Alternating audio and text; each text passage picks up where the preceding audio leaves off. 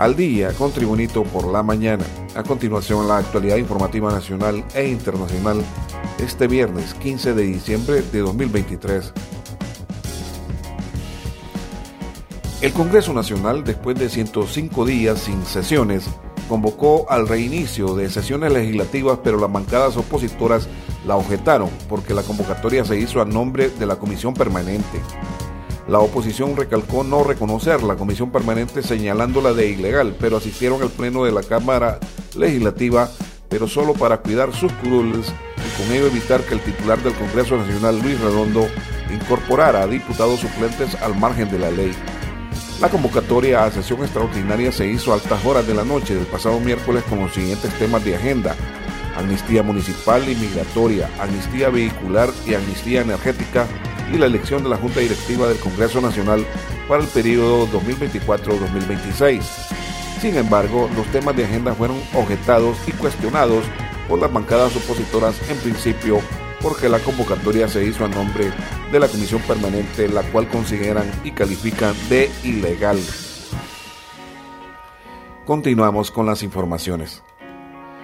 El director de la cárcel de máxima seguridad de Moroselí, el Paraíso, conocida como La Tolva, coronel de infantería José Rodimiro Arita Otoniel, fue detenido ayer por la Policía Militar del Orden Público al momento que supuestamente permitía el ingreso de casi medio millón de lempiras para la pandilla 18. La captura del oficial fue confirmada por el ministro de Defensa José Manuel Zelaya Rosales a través de su cuenta oficial de X. El director del Centro Penal de Moroselí, coronel Rodimiro Arita, ha sido detenido y puesto a las órdenes de las autoridades competentes por suponerlo responsable de los delitos de asociación para delinquir, abuso de autoridad y lavado de activos. Al mismo tiempo está siendo trasladado al Core 7 para ponerlo a disposición de la Fiscalía de turno, posteó el ministro de Defensa. El ministro de Defensa, José Manuel Zelaya Rosales, amplió que de igual forma fue detenido el abogado y asesor legal del Centro Penal Luis Antonio Rodríguez Alvarado. Se está en búsqueda para captura de otra profesional del derecho.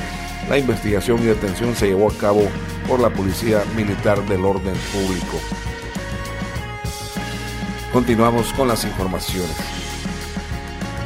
El juez en materia de criminalidad organizada y corrupción en audiencia de declaración de imputado dictó la medida de detención judicial a los exdiputados Sara Ismela Medina Galo y Carlos Roberto Guevara Velázquez acusados de los delitos de fraude.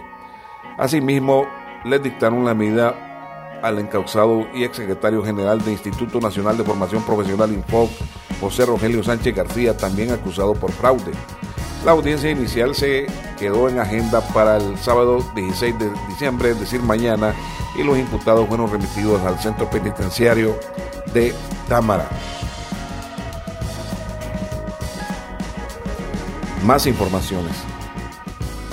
Desde principios del 2023, los investigadores de ERREC, compañía líder en detección proactiva de amenazas, han observado un alarmante crecimiento de aplicaciones engañosas para Android que se presentan como servicios legítimos de préstamos personales, prometiendo un acceso rápido y fácil a los fondos.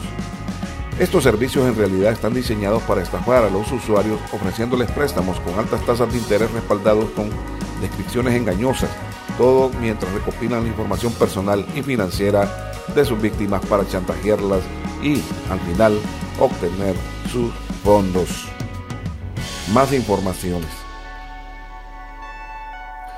Autoridades ejecutaron dos órdenes de captura contra un funcionario judicial y su madre, a quienes se las acusa por los delitos de revelación de secretos, cohecho, juegos de azar no autorizados y lavado de activos.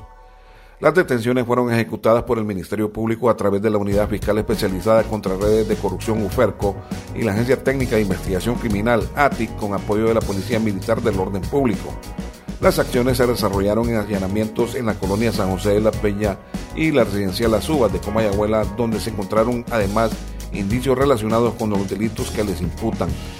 Las personas detenidas son Leonard Francisco Matamoro García, quien se desempeñaba como receptor 2 del circuito anticorrupción en Tegucigalpa, y su madre María Reina García Cruz, además de solicitar citación para Dina Emérita Murcia García durante el desarrollo de los allanamientos ordenados por el Juzgado de Letras Penal con, jurisdicción nacional en materia de criminalidad organizada y corrupción, también se incautó una casa en residencial Azúas, propiedad del abogado Gabriel Eduardo Chaconlario, ya fallecido, cuya escritura pública de compra-venta fue alterada por un pariente del notario autorizante y posteriormente vendida por menos del 20% de su valor comercial a la madre del funcionario judicial relacionado con este caso.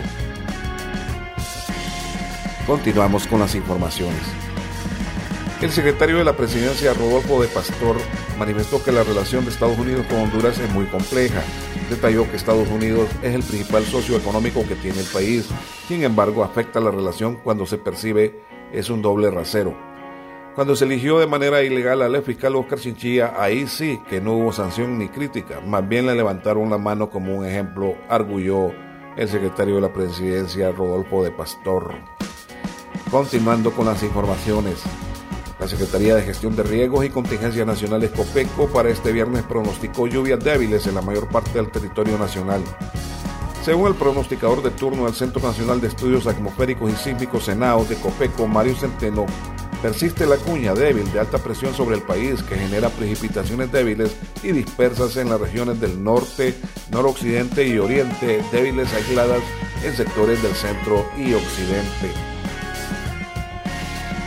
En informaciones internacionales, desde Quito, Ecuador, se informa.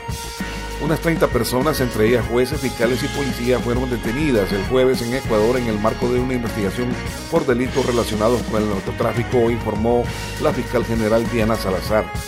El caso Metástasis es una clara radiografía de cómo el narcotráfico se ha tomado las instituciones del Estado para, a través del dinero mal habido, operar desde instancias judiciales y políticas y lograr impunidad en algunos casos, dijo Salazar en un vídeo difundido en la red social X. En los allanamientos fue detenido Wilman Terán, presidente del Consejo de la Judicatura, el órgano encargado de administrar la función judicial en el país que se ocupa del aumento del narcotráfico y la violencia criminal. También en informaciones internacionales, la Corte de Constitucionalidad de Guatemala, máximo tribunal del país centroamericano, aseguró este jueves que las autoridades electas en las elecciones de este año deben tomar posesión en enero próximo como lo establece la ley. El tribunal guatemalteco dictaminó al respecto tras la solicitud de un grupo de abogados que habían planteado un recurso legal para garantizar la democracia ante los intentos del Ministerio Público por revertir el triunfo del presidente electo Bernardo Arevalo de León. Y en las informaciones deportivas, seis camisetas usadas por el futbolista argentino Lionel Messi en el Mundial de Qatar 2022 fueron vendidas en la casa de subastas neoyorquina Sotheby's por 7.803.000 dólares. Se estimaba que este especial lote con elásticas llevadas por Messi en su camino hacia la anhelada corona mundial pudiera superar los 10 millones de dólares y establecer un nuevo récord en las subastas de colecciones de ropa deportiva. Pero solo alcanzó la suma de 7 millones 803 mil dólares. También en los deportes fue una despedida de emociones. Quizás no se llenó el Estadio Nacional, pero fue lo de menos. Las lágrimas fluyeron y la emoción de parte de Julio César Rambo de León Dailey fue evidente. A sus 44 años dijo adiós al fútbol profesional, acompañado de sus hijos, amigos y colegas de profesión en clubes y la selección nacional. Es difícil hablar todo lo que me dieron ellos, jugaba para ellos, los veía felices y corría por ellos. Ahora que no podré tocar más campos profesionales, solo me acuerdo de aquel niño que nomás tenía una pelota de caucho y que quería comerse el mundo y me quedé con las ganas de decirle a mi abuela, lo logré, dijo entre sollozos Rambo del León cuando se despedía anoche en el Estadio Nacional de Tegucigalpa. También en las informaciones deportivas, la Comisión Nacional de Arbitraje ha designado a Nelson Salgado para que dirija el juego de ida de la gran final entre Motagua y Olimpia el domingo 17 de diciembre próximo a las 5 de la tarde en el Estadio Nacional de Tegucigalpa.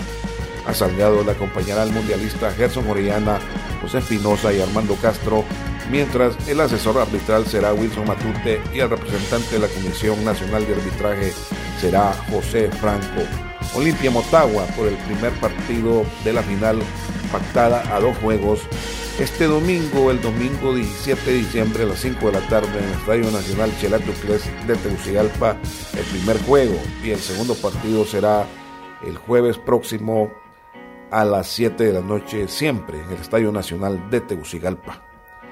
Este ha sido el reporte de informaciones de Tribunito por la mañana de hoy, viernes 15 de diciembre de 2023. Tribunito por la mañana te da las gracias y te invita a estar atento a su próximo boletín informativo.